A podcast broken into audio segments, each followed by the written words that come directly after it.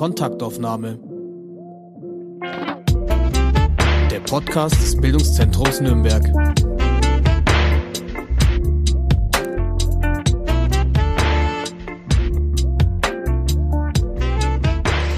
Herzlich willkommen zur Weihnachtsausgabe unserer Kontaktaufnahme. Ich freue mich wahnsinnig, heute das Nürnberger Christkind Benigna Munsi kennenzulernen.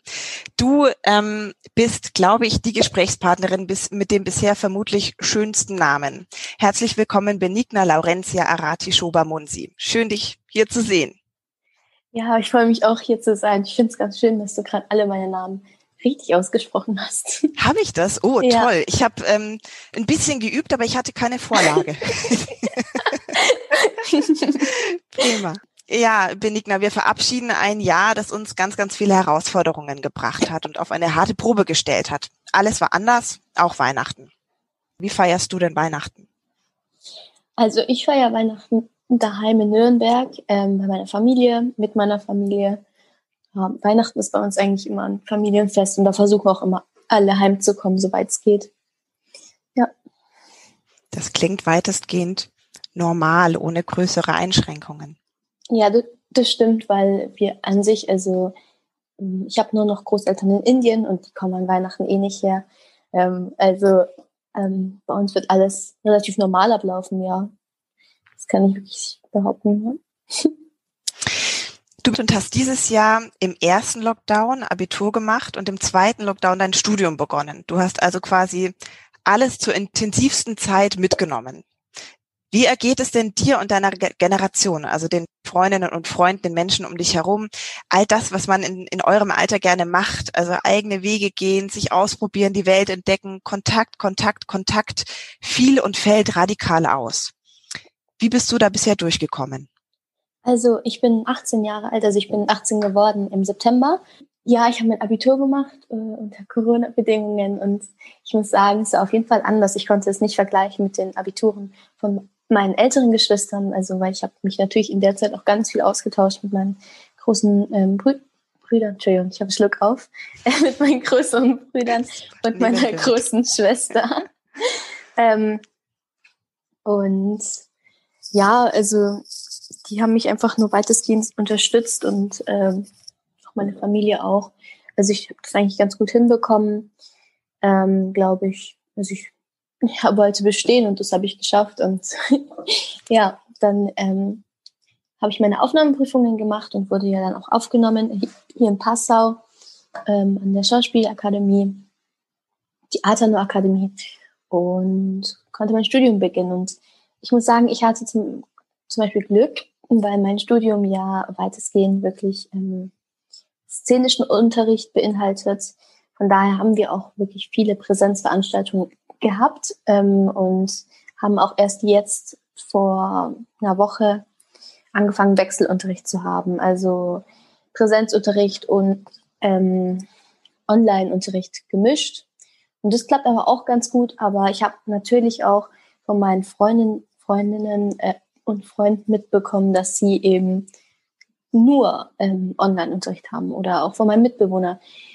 Also ich weiß nicht, ob ich das so hinbekommen würde, weil ich bin schon auf jeden Fall auch jemand, der gerne eben diese, diese ähm, Präsenzveranstaltungen hat. Ich glaube, das hat jeder, weil gerade am Anfang, wenn man ein Studium anfängt, möchte man ja auch in Kontakt kommen mit neuen Menschen. Und wie du schon gesagt hast, es geht ganz viel um Kontakt und Kontakte knüpfen. Und ich habe auch einige ähm, Freundinnen gehabt, die ähm, eigentlich ins Ausland wollten, verreisen wollten, das alles nicht machen konnten.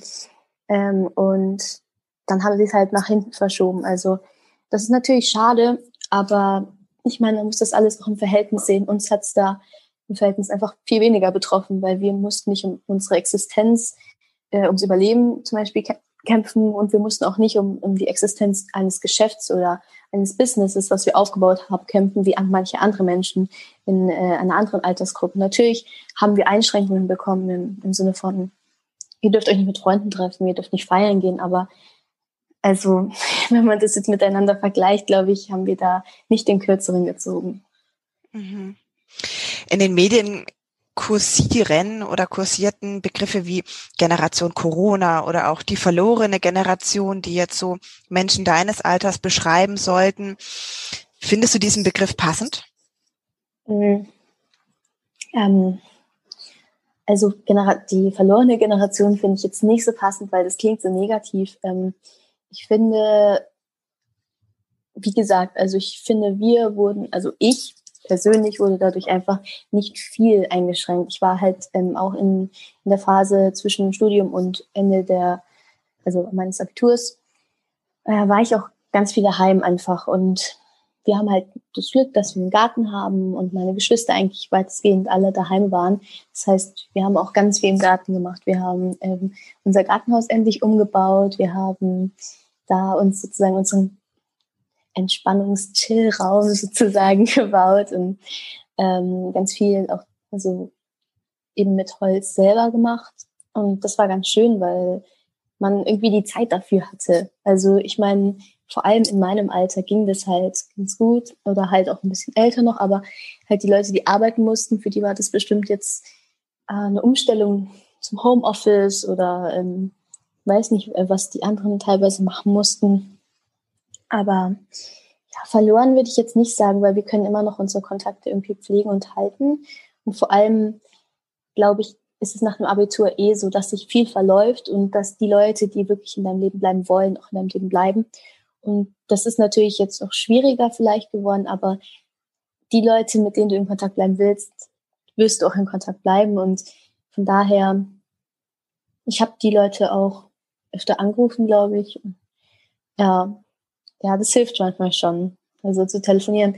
Und auch jetzt, wo ich halt nicht mehr in Nürnberg wohne, da ist schon so mal schreiben oder mal telefonieren. Es muss ja nicht mehr regelmäßig sein, einfach ähm, ganz, ganz wichtig vielleicht auch und gut zum Austausch, zur Erhaltung des Austausches. Ja. Unbedingt. Hat denn diese, ähm, äh, diese Zeit oder die Pandemie deine Nachabi-Pläne durchkreuzt? Hattest du ursprünglich was anderes vor? Nein, also ich wollte ja studieren, ähm, gleich im Anschluss, weil ich hatte ja schon ein Auslandsjahr sozusagen ähm, hinter mir. Also ich bin ja in der zehnten im Ausland gewesen für ein Jahr. Also du warst Ende Brasilien. der neunten. Ja, genau. Ich war in Brasilien.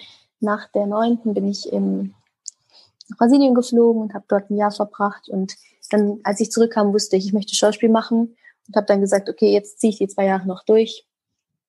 Und weil ich meine, es hätte auch nichts gebracht, hätte ich sozusagen jetzt dann abgebrochen und wäre dann gleich studieren gegangen. Also es geht ja bei Schauspiel, dass man ähm, das auch studieren kann, wenn man kein Abitur hat, was ich persönlich ähm, sehr gut finde, weil äh, das ist halt, kommt ja aufs Talent drauf an und nicht auf deine Ausbildung. Ähm, ja, und dann habe ich halt zwei Jahre noch gemacht und dann wusste ich, okay, ich möchte aber jetzt sofort studieren. Ich habe auch schon im Januar sozusagen angefangen mit den Aufnahmeprüfungen und habe dann auch drei, glaube ich, gemacht. In, an der Ernst Busch war meine erste, dann in ähm, Ludwigsburg war meine zweite und in, an der Otto Falkenberg in München war meine dritte und jetzt dann in Passau war meine vierte und letzte. Und ich dachte am Anfang, ja, ich mache sie einfach mal. Also vor allem Ernst Busch und ähm, die anderen zwei ähm, habe ich halt so, ich habe ja derzeit zu der Zeit nicht viel Zeit gehabt, wirklich ähm, für meine Rollen, weil ich halt ja erst Christkind war und dann auch noch mein Abitur gemacht habe und dazwischen musste ich ja die Sachen aufholen vom Dezember, wo ich nicht da war. Mhm. Ähm, da habe ich natürlich nicht so viel Zeit investiert, muss ich auch ganz ehrlich sagen, aber ich wollte die Erfahrungen mitnehmen, die man bei den äh, Aufnahmeprüfungen sammelt, auf jeden Fall. Und dann habe ich bei der letzten, also in Passau, hat, war ich dann eigentlich sehr entspannt, weil ich hatte mein Abitur hinter mir und ähm, dachte, ja, ich mache sie mal und wenn nicht, dann studiere ich halt Theater- und Medienwissenschaften ein Semester und probiere es dann nochmal. Weil für das Theater- und Medienwissenschaften an der FAU in Nürnberg hatte ich mich, also in Erlangen, hatte ich mich schon eingeschrieben äh, und hatte auch schon einen Platz. Und deswegen wusste ich, ich habe noch theoretisch meinen Plan B. Und äh, dann konnte ich auch ganz entspannt in die Aufnahmeprüfung gehen und ich glaube, deswegen hat das auch äh, so gut geklappt, ja. Wie sieht so ein Vorsprechen aus? Man kennt es aus den Filmen. Ist es tatsächlich so? Ja, also ähm, meistens ist es so, dass man halt eben äh, sich bewirbt und dann wird man zu einem Vorsprechen eingeladen und dann äh, kommt man eine Runde weiter und dann kommt man nochmal eine Runde weiter.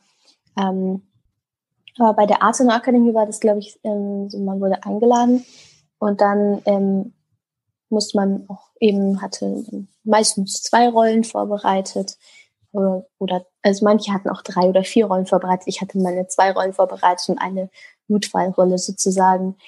Ähm, und ein Lied, genau. Und äh, dann spielst du eine erste Rolle vor. Ähm, meins, also als ich vorsprechen hatte, gab es ja schon, war schon sozusagen Corona aktuell und deswegen ähm, hat man, war es halt so, dass die anderen nicht zuschauen durften bei dir. Aber ähm, mhm. ja, also bei manchen Vorsprechen ist es auch so, dass die anderen Leute dir zuschauen können, also die MitbewerberInnen. Und das ist auch ganz cool, weil du sehr viel mitnehmen kannst von jedem anderen, der dir was vorspielt. Also das ist eigentlich immer interessant. Ja, und dann nach der zweiten Rolle, nachdem du die vorgespielt hast, ähm, wurde, mit einem wurde dir ein Dozent zugeteilt und der hat dann mit dir gearbeitet an einer Rolle und hat dir Input gegeben, was du anders machen kannst. Und da wollten die halt auch sehen, wie spontan du was umsetzen kannst, auf äh, was dir ein Dozent zum Beispiel jetzt sagt. Und dann wurde die ähm, Rolle nochmal vorgespielt, mit der man gearbeitet hat. Und die wollten halt sehen, ob du das angenommen hast, ob du jetzt wirklich was verändert hast oder ob du einfach nochmal die Rolle spielst, so wie du sie gelernt hast. Und nach dem Arbeiten mit der Rolle, du, also wurdest du dann nochmal reingebeten, um was vorzusingen. Und ja, und dann wurdest du, haben sie sich beraten und dann wurden alle reingerufen nacheinander und es wurde einem gesagt, ob man weiter, also ob man angenommen ist oder nicht. Mhm. Ja. Ich kann es mir ungefähr vorstellen. Das ist äh, gut ausgegangen bei dir. Was für eine Rolle hast du denn vorgesprochen? Also einmal die ähm, Jelena von Onkel Vanya. Das war meine mhm. klassische Szene. Und dann ähm, die, ich weiß gerade nicht, wie sie heißt, aus dem Stück Die Präsidentinnen. Und ähm, das war eine, also die Rolle hat mir wirklich gut gefallen. Mhm. Das Stück einfach, weil sie so absurd ist. Und äh, ja, von Werner Schwab ist das. Und es hat einfach Spaß gemacht, die Rolle zu spielen, auch weil die Dozenten sehr locker waren und halt ähm, nicht nur so mit so einer Mine drin saßen und sich so bewertet haben, sondern sie haben auch einfach zugeguckt und haben auch gelacht, wenn es ihnen gefallen hat. Und das motiviert einen dann ja, schon ein bisschen. Ja, das glaube ich. Gibt es eine Rolle, die du irgendwann mal spielen möchtest? Eine, die dir wahnsinnig gut gefällt, die dich herausfordert? Oder eine hm. Inszenierung, bei der du mitwirken möchtest? Tatsächlich nicht. Ähm, ich habe mich, hab mich, glaube ich, da gar nicht so festgelegt ähm, auf irgendwas, was ich unbedingt mal spielen will. Aber ähm, ich finde es auch immer ganz interessant, sozusagen Rollen zu spielen, wo du so ein bisschen auch selber mal dich anstrengen musst. Also sozusagen, ich habe jetzt bei meinem Impro-Stück, wir haben zurzeit also Impro-Semester, Improvisationssemester und ähm, ja, meine Rolle ist irgendwie teilweise sehr wütend und mir fällt es halt schwer, diese Wut sozusagen auszudrücken und rüberzubringen, weil ich jetzt, also ich natürlich werde ich auch mal wütend, so wie jeder von uns, aber ähm, also ich äußere den ganz anders. Also ich, ja, deswegen, das ist schon etwas, wo ich äh, viel nachdenken muss oder wo ich auch mal andere Leute frage, wie sie das machen würden. Einfach um mir da möglichst viele Möglichkeiten einzuholen. Man arbeitet ja. auch viel an sich, oder? Beim Theaterspielen oder beim Schauspielen. Ja, man muss auch immer aufpassen, dass man die Rolle nicht zu nah an sich selber baut. Mhm. Ja, ja, das glaube ich. Ja. Theater oder Film? Ich will eigentlich beim äh, im Theater bleiben. Also ich werde ich werd nicht sagen, dass ich nur Theater spielen möchte, weil ich glaube, gerade heutzutage ähm, geht es auch leichter darin über, dass man halt mal was anderes macht, dass man mal was ausprobiert. Und das ist ja auch cool, weil man durch alle Sachen, die man macht, irgendwie Erfahrungen sammeln kann und Leute kennenlernen kann und einfach Szenarien durchspielt, die man noch nie hatte. Und ja, das, das ist, glaube ich, auch ganz cool. Und das, deswegen denke ich, dass wenn es mal eine Produktion gibt, einen Film oder für einen, für einen Kurzfilm oder sonstiges, dann und mir gefällt der und ich finde das interessant und ich möchte da mitmachen, dann werde ich mich natürlich da auch bewerben. Also ich werde nicht sagen, ich will nur auf der Bühne bleiben, aber eigentlich möchte ich schon gerne auf der Bühne bleiben. Ich lief neulich an einer Litfaßsäule vorbei, von der aus mich dein Gesicht anlachte. Anstrahlte. ähm, ohne Christkind-Ornat, also ohne Christkind-Ornat, einfach nur benigner. Du bist das Gesicht der Fairtrade-Stadtkampagne Nürnberg. Engagierst du dich denn für den fairen Handel? Ähm, ja, also einfach für die, für die Fairness, dass man halt zum Beispiel jetzt nicht so viel Essen wegschmeißt oder ähm, sonstiges. Ich versuche da auf jeden Fall auch drauf zu achten. Ich meine, man versucht immer irgendwie besser zu werden in dem Sinne, dass man mehr tut und auch weniger manchmal tut. Ähm, zum Beispiel halt auf jeden Fall versuche ich ähm, nur das einzukaufen, äh, was regional ist und saisonal. Das finde ich nämlich auch irgendwie wichtig, weil ich muss nicht im Winter Erdbeeren essen oder Himbeeren oder Blaubeeren oder halt ja oder ja, also ich finde, das ist schon wichtig, weil das ist einfach nicht notwendig und bringt ja auch Abwechslung auf jeden Fall in die Ernährung.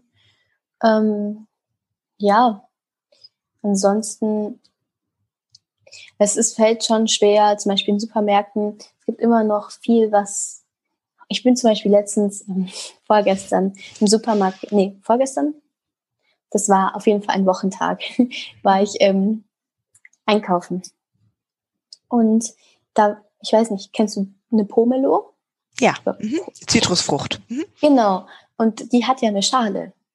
Und ja. Die war nochmal in, in Plastik eingewickelt zum Beispiel. oder? Ja. Das ist wirklich, ähm, bei manchen Sachen fragt man sich, oder die Orangen sind nochmal irgendwie in, in Plastik. Und ich meine, natürlich ist es wahrscheinlich ähm, wegen des Transportes und so, aber es ist wirklich nicht notwendig. Also die hat doch eine Schale, da muss man doch nicht nochmal eine Plastikschale draus rummachen. Da wirklich, ich habe diese, ich habe das so angeguckt und war so, nee, nee, das kann ich nicht kaufen. Das, nee, das funktioniert so nicht. ja. Ähm, das sind so die, die bewussten Kaufentscheidungen, die man einfach treffen kann und die einen dann auch als Verbraucherin so, so stark und so aktiv machen machen lässt. Ja, weil man halt wirklich, äh, wenn man darauf achtet, dann verbraucht man auf jeden Fall weniger Plastik, schon allein durch diesen Nichtkauf.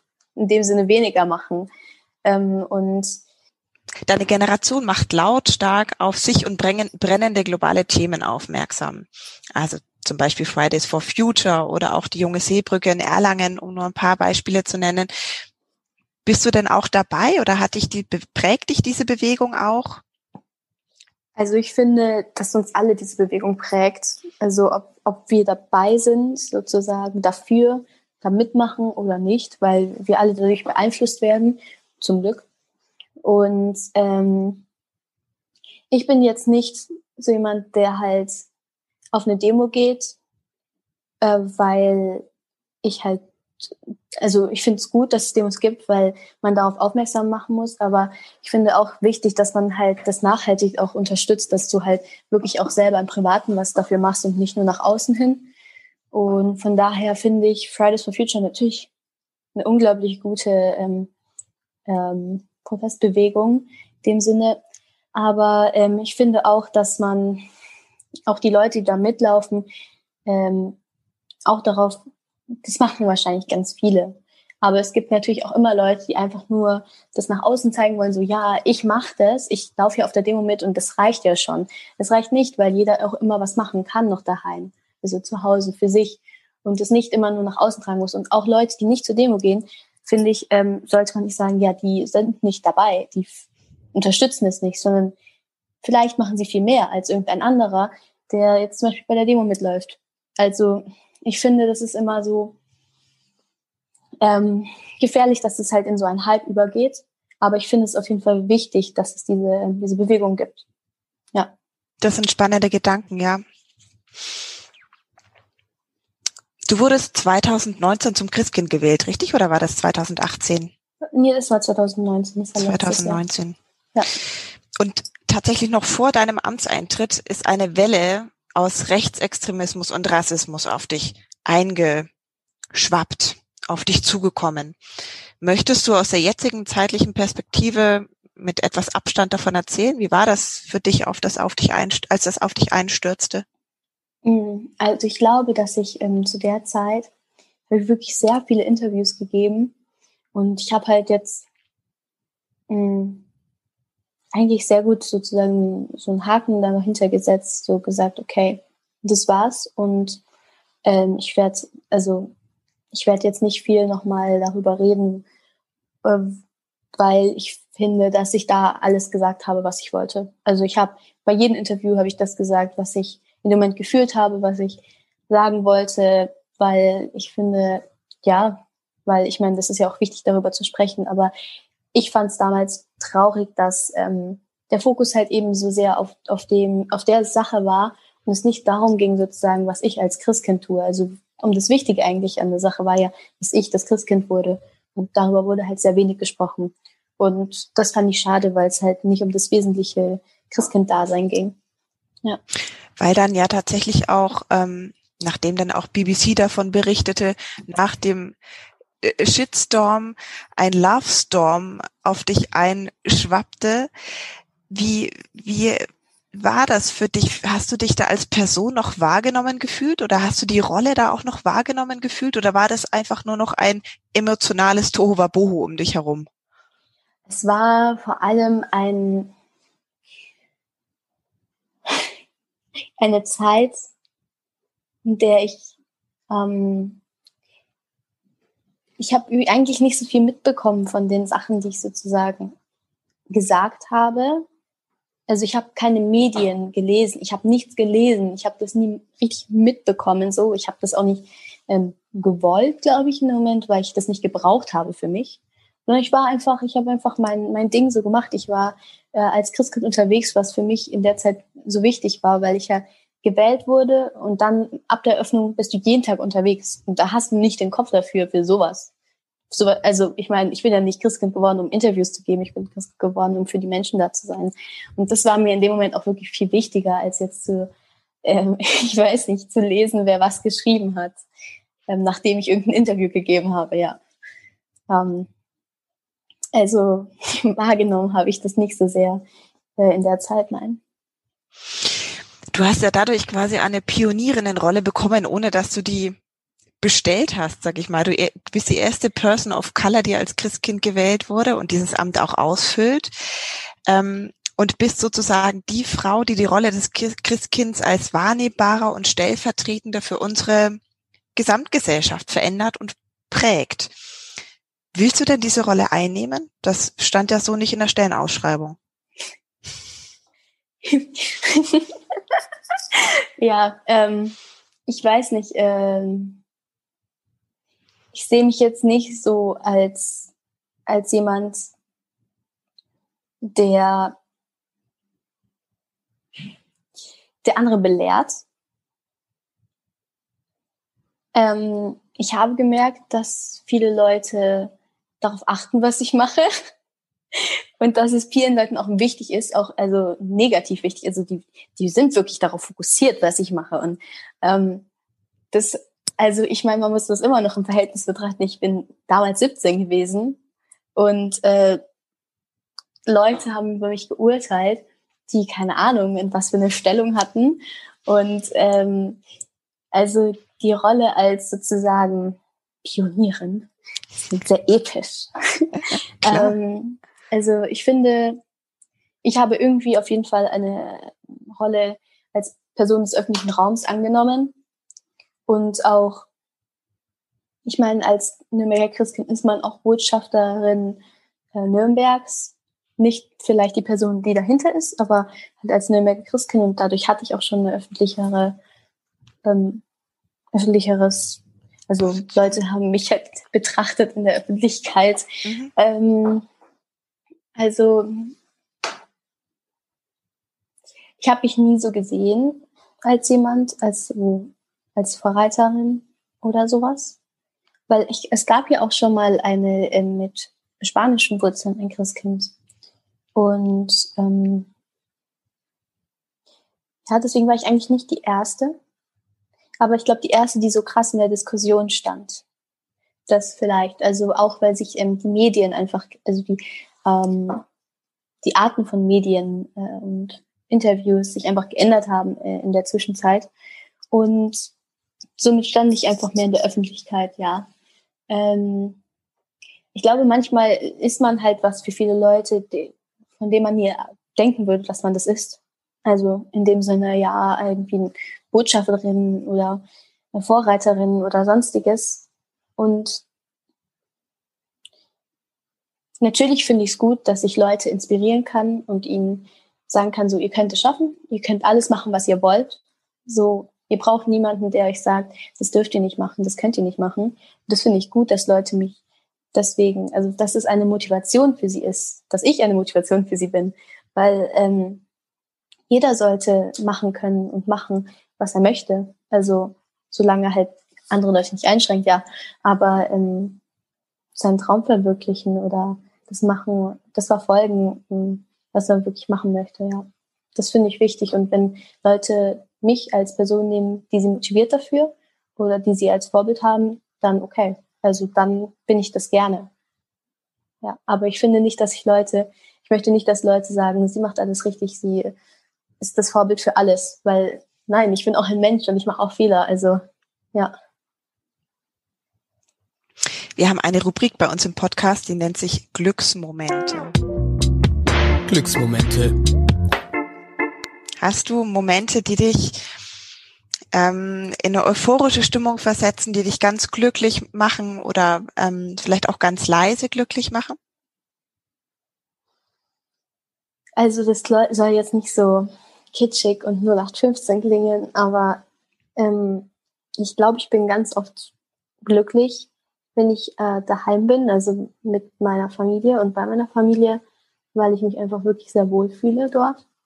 Und weil man halt einfach sein kann, wenn man will oder wenn man ist einfach.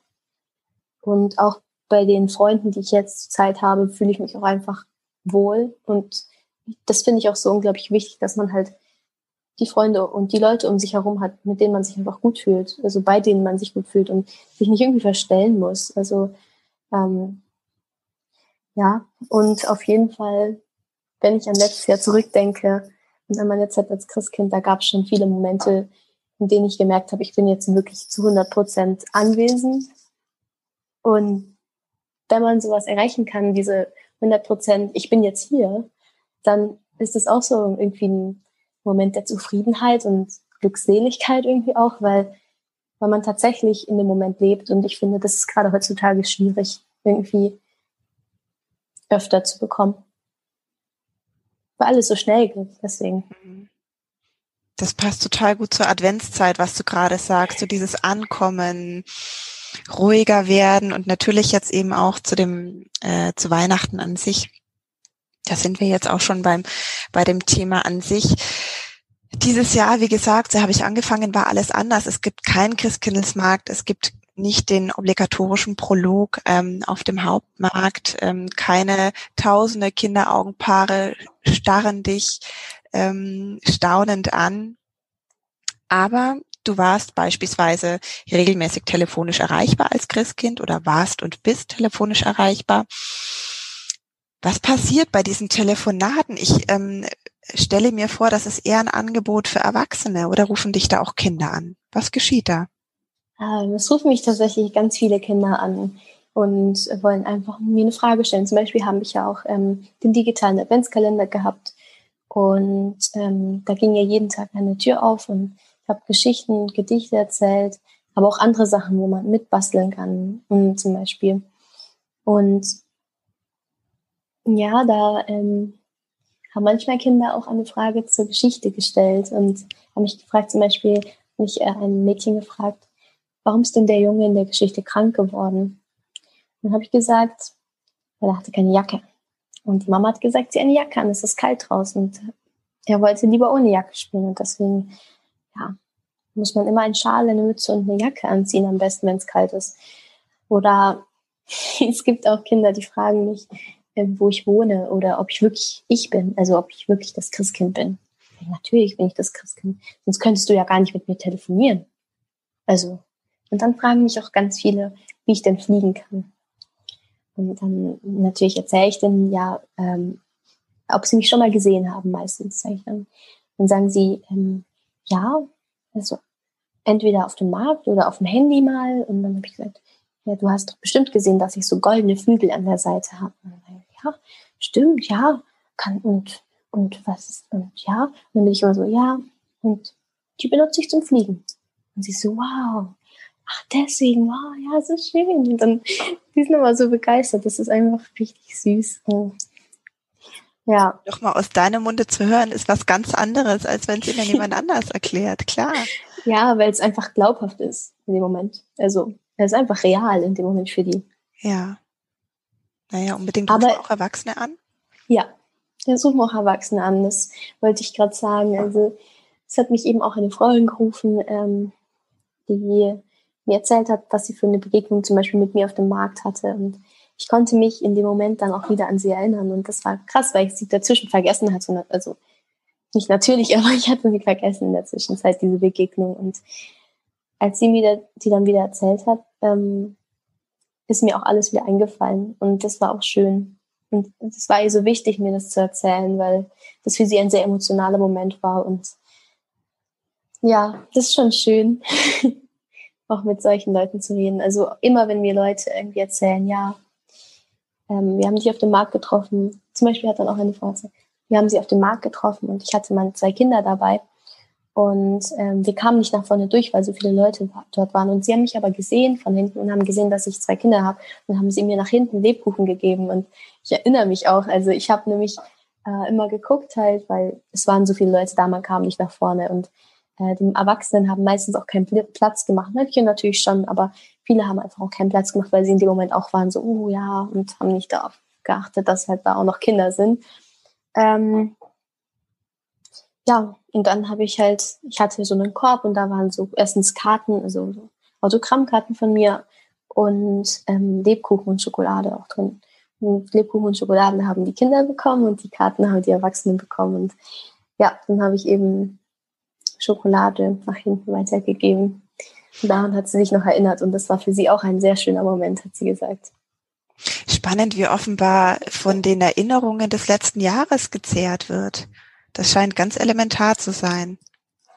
Ja, ich glaube, dadurch, dass sie eben diese, diese Erfahrungen nicht in diesem Jahr machen können, nochmal, ähm, holen sie sich auch einfach viel aus ihrer Erinnerung vom letzten oder den Jahren davor wieder hervor. Und das ist ja auch irgendwie schön, das dann nochmal noch mal zu erleben, also nochmal zu durchleben. Mhm. Das mache ich ja, also das habe ich auch ganz viel gemacht. Ähm, bei der Eröffnung, aber auch jetzt, weil ja meine Termine alle abgesagt wurden für die Advents- und Weihnachtszeit, ich auch mich ganz oft einfach an Sachen erinnert, die ich letztes Jahr gemacht habe. Und das war jetzt nicht traurig, das war sondern eher schön und irgendwie natürlich nostalgisch. Ähm, aber auch einfach, ja, ist schon schön, wenn man nochmal über die Termine nachdenkt.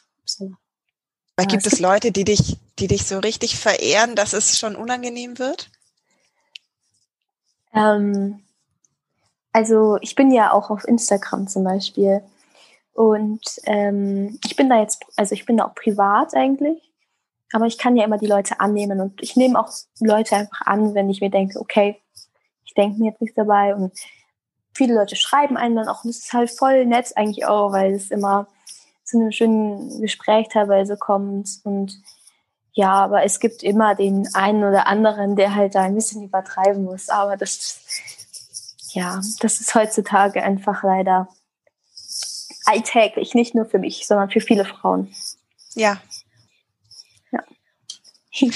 Wird die Möglichkeit, dich telefonisch zu erreichen, auch dafür genutzt, seine, seine Sorgen loszuwerden? Jetzt ist ja gerade so dieses Thema der Einsamkeit ganz groß wird vielleicht auch immer drängender, je näher wir auf Weihnachten zugehen, je dunkler es wird, kälter. Mm, also mir wird schon gesagt, dass sie mich vermissen, auf dem Markt zu sehen und auch ähm, mit mir zu sprechen. Aber so als so als Seelsorgetelefon jetzt eigentlich nicht. Also die reden schon gerne mit mir und ich glaube, das hilft denen vielleicht auch und das ist einfach auch schön für die Leute, dass sie einfach ähm, einen Gesprächspartner haben in dem Moment, der einfach zuhört und ja, in dem Sinne schon, aber jetzt, ruft nicht nur solche Leute an. Es rufen auch ganz viele Kinder eben an und wünschen sich äh, was und sagen mir auch, dass sie zum Beispiel Angst haben, dass Weihnachten ausfällt, weil eben ja niemand zu Besuch kommen darf eigentlich. Und das stimmt natürlich, aber Weihnachten fällt auch nicht aus, weil ich äh, alle Geschenke mit goldenen Handschuhen verpacke und nur mit Handschuhen anfasse. ja, muss man sich keine Sorgen machen. Ich hatte ähm, die Möglichkeit, mit einem deiner Fans zu sprechen. Meine Tochter. Und ähm, sie ist fünf. Und ich würde dir einmal gerne vorspielen, was sie äh, dich gerne fragen würde. Ich frage das Kind, ob es von den anderen Kindern schon ein Wasserglas bekommen hat oder ob es bei uns eins haben möchte. Muss sich das Christkind denn immer stärken, wenn es dann von Familie zu Familie geht? Ja, es hat ja auch viel zu tun. Oder?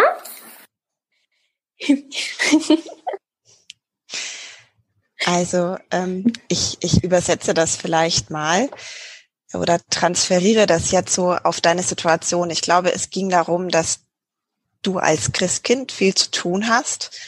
Ähm, wer kümmert sich um dich? Ja, es gibt äh, also als Christkind, das Christkind hat natürlich ganz viele Helfer, hat ganz viele Engelchen um sich herum, die auch wie eine Familie sind und ähm, da hilft auch mal hilft auch mal der ein oder andere Engel beim Geschenke einpacken oder verteilen. Und auch beim Wunschzettel einsammeln natürlich.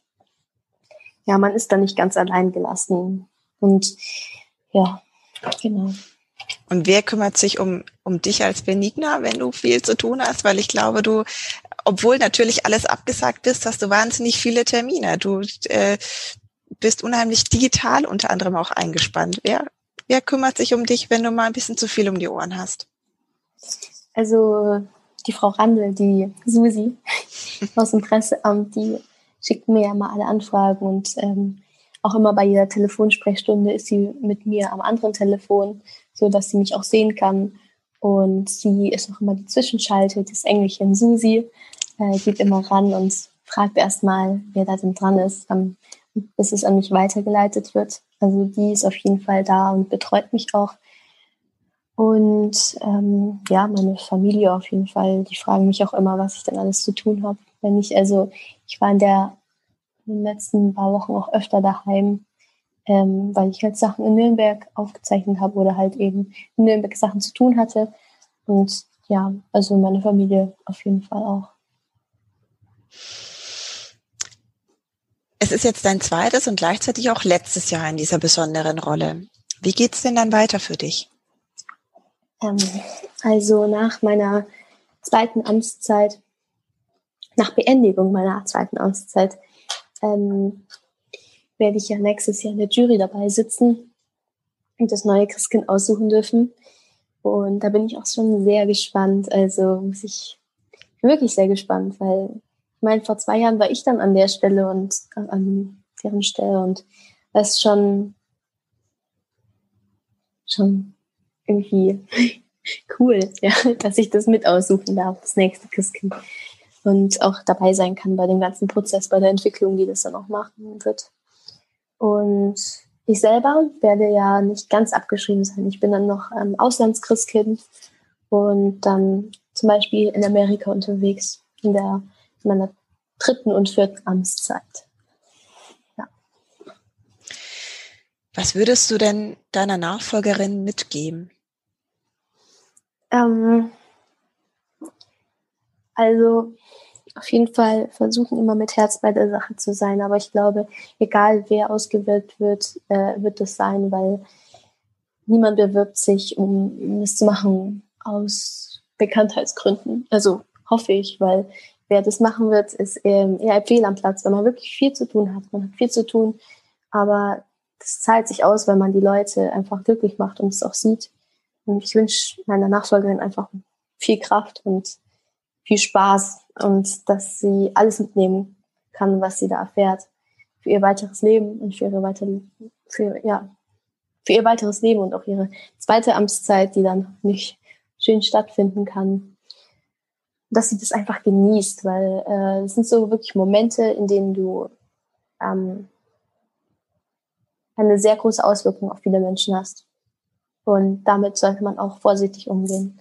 Also, und das auch wertschätzen. Also, Es gibt ein Zitat von, also ich kenne das eben von Onkel Ben aus Spider-Man. Das heißt, ähm, aus großer Kraft für große Verantwortung. Und ich habe das manchmal schon mir sehr zu Herzen genommen, weil man wirklich eine wirklich große Auswirkung auf Menschen hat und nicht nur auf Kinder, sondern auch auf Erwachsene und ähm, dieser sehr beeinflussen kann und dass man sich das einfach bewusst macht und dass man da auch dann für die Leute da ist.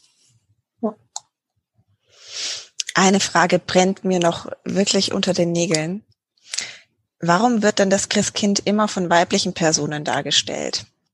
Die Gesandten sind in der Kunst eigentlich entweder eher geschlechtslos oder in der mittelalterlichen Kunst auch oft als großgewachsene Männer dargestellt. Jetzt frage ich mich, gibt es denn vielleicht auch mal ein männliches Christkind in Nürnberg? Also, wer weiß, ob es das geben wird, vielleicht. Das ähm, kann dann, das entscheidet ja die Jury sozusagen. Und, ja, und du sitzt ähm, doch in der ähm, Jury. Ja, ich sitze dann in der Jury nächstes Jahr und übernächstes, ah nee, übernächstes Jahr nicht, es gibt ja übernächstes Jahr gar keine Wahl, aber nächstes Jahr. Und äh, ich achte nicht auf das Geschlecht oder auf das Äußerliche, sondern ich möchte, dass der Mensch ähm, die Sachen mitbringt, die ich in einem Christkind sehen möchte. Also Herzblut und Leidenschaft und ja, Spontanität auf jeden Fall. Man muss sehr spontan sein, manchmal offen und kinderlieb, aber auch menschenlieb einfach.